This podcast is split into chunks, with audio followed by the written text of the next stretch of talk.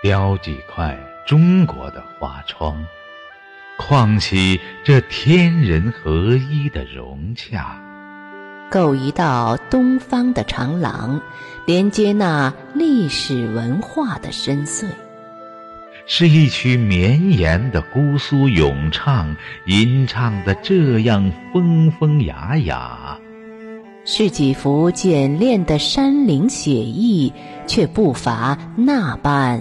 细细微微，采几块多姿的湖畔奇山，分一片迷蒙的无门烟水，取数针流动的花光水影，记几个淡远的岁月章回。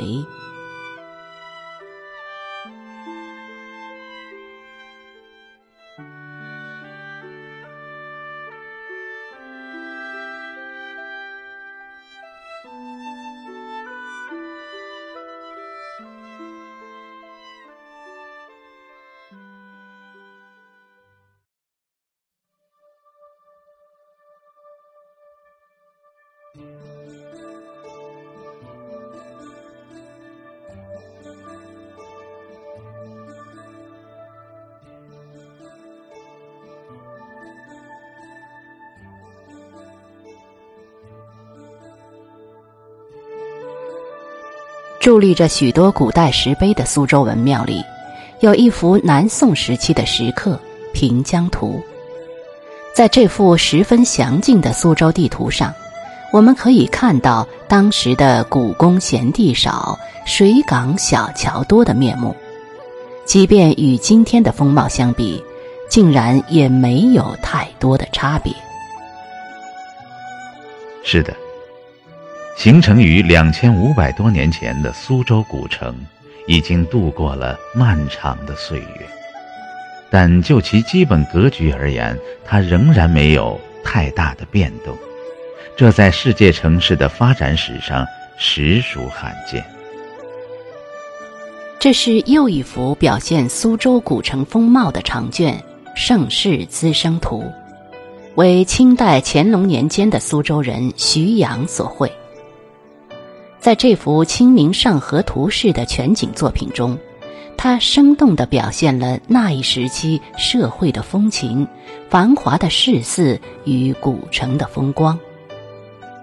尤其引人注意的是，在徐阳的笔下，还表现了兴于宋元、盛于明清的苏州私家园林。这对于研究苏州园林的发展。无疑是提供了最形象的佐证。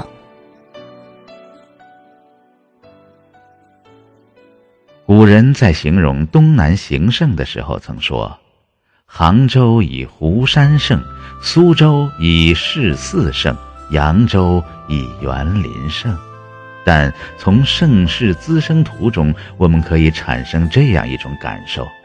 即我们的苏州古城不仅有市四之盛、湖山之盛，同时也具有园林之盛。因为苏州古典园林在兴盛时期数量达三百余处，若将郊区的园林式的景点算在其内，各种名胜竟有七百九十多处。苏州古典园林宅园一体的建筑形态，是在人口密集的城市中追求自然、完善环境的一种创造。应当说，每一座园林都是体现天人合一的一种佳境，而对于一座城市，那些众多的园林，则无疑是优化整体环境的一种重要因素。园林本是风雅之源，可想而知，拥有众多园林的城市将会风雅到何种程度。而我们的苏州古城，就正是风雅寒城。拙政园里，吴门画派的代表人物文征明手植的紫藤，已经生长了四百多年。每到阳春三月，它便开出带着珠光宝气的繁花。长期以来，这藤已经是文人造园的缩影，这花造成了苏州园林的典故。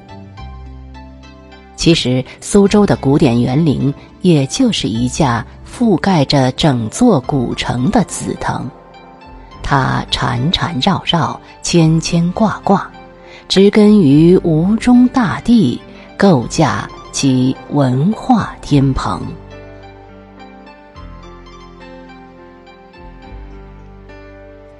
苏州人熟悉那些亭台山水。熟悉的就像自己门前的景物。的确，园林就是苏州人的家。依着栏杆做一番悠闲的渔翁，借着阴凉品半晌嫩嫩的春茶，都是得着了园林的真趣。那画册与地图是卖给远来的游客，苏州人用不着。那石头的来历，那楼阁的妙处，老苏州介绍的比导游还生动。导游多了，园林当然就更容易走向世界。但是人人领的都是大客户，这幽幽静静的玲珑天地也就变得熙熙攘攘。园林和公园，原本应该是两码事儿。游山玩水，这四个字本是指游园的趣味，说的是一勺一水，以梦千寻海浪；一石一峰，以梦万仞高山。不料到了后来，竟有了别的意思。其实这园林整个儿就是一片水，并具有仙哀不染之态。这才引得人个个都要来领略。但是，涉浅水者得鱼虾，涉深水者得蛟龙。能得蛟龙者，便是能在园林里下得了苦功的学者和专家。多年以来，园林的学者和专家也的确出了不少。刘敦桢、童俊、杨洪绍。陈从周等便是其中的代表。陈从周眼光厉害，立意也很准确。他的文章不管是男女老幼、干部学生，大家都感觉他的书拿来以后就放不下，就能被他吸引住。望师园是极具代表性的、极其精致的小园。园内的书斋庭院，殿春怡作为其中的精华，其雅洁的格调、精巧的制作，向来在中国古典园林中占有一定的席位。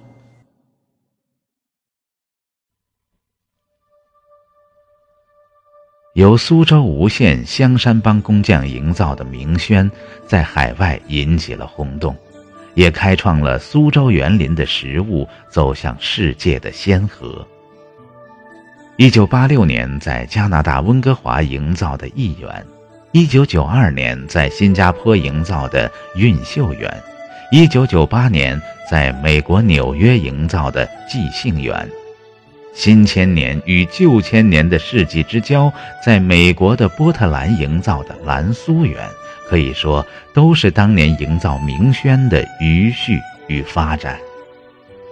值得一提的是，所有这些制作不但是出自常年维修苏州园林的香山工匠之手，而且所有的建筑材料也多是采用吴中沃野。那些姑苏风韵与江南消息，引来了许多惊奇和赞叹。自然是意料之中的事儿。不过老苏州们还是说，外国人要是真的看园林，你还得到苏州来。明轩造的再精巧，毕竟还只是产自苏州的盆栽，而真正的苏州园林才是参天古树。那古树的根群密密匝匝，就像一条条小巷一样，扎进了苏州的深处。苏州园林除了本身就可以使人赏心悦目之外，它更大的魅力还在于能够抓住人们通常的视点，并引导其一步又一步的追寻苏州的根脉。不然，哪里都有园林。为什么都要看苏州的园林呢？我们的苏州本有着吴王夫差一般的霸业，一个“霸”字囊括了多少金戈铁马的气概，但那霸业却又偏偏的喜爱曾经浣纱的女人。女人是水做的，苏州一地却着实又有柔柔的水。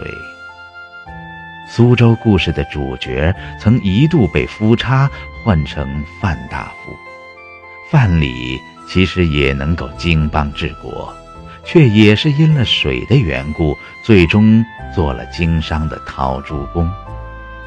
范大夫经商照样具有真才略，然而那锦绣文章刚刚写到一半，笔锋一转，竟做了放舟太湖的隐士。那团隐逸之气，一传就是两千五百年，和古城的年龄一般多。当然，那隐逸之气，也并没有一丝的不好，它只是一种舒心的日子。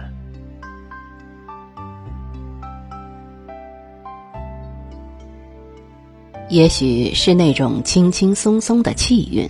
已经融入了苏州水土，苏州的语音也就带了点水的意思，也称吴侬软语。不过软语仅仅是一种表现形式，骨子里却蕴含着历史的厚重。派生于豪放的婉约，也许比单一的豪放更有悠长余韵。就像是得了天时地利的苏州人的生活。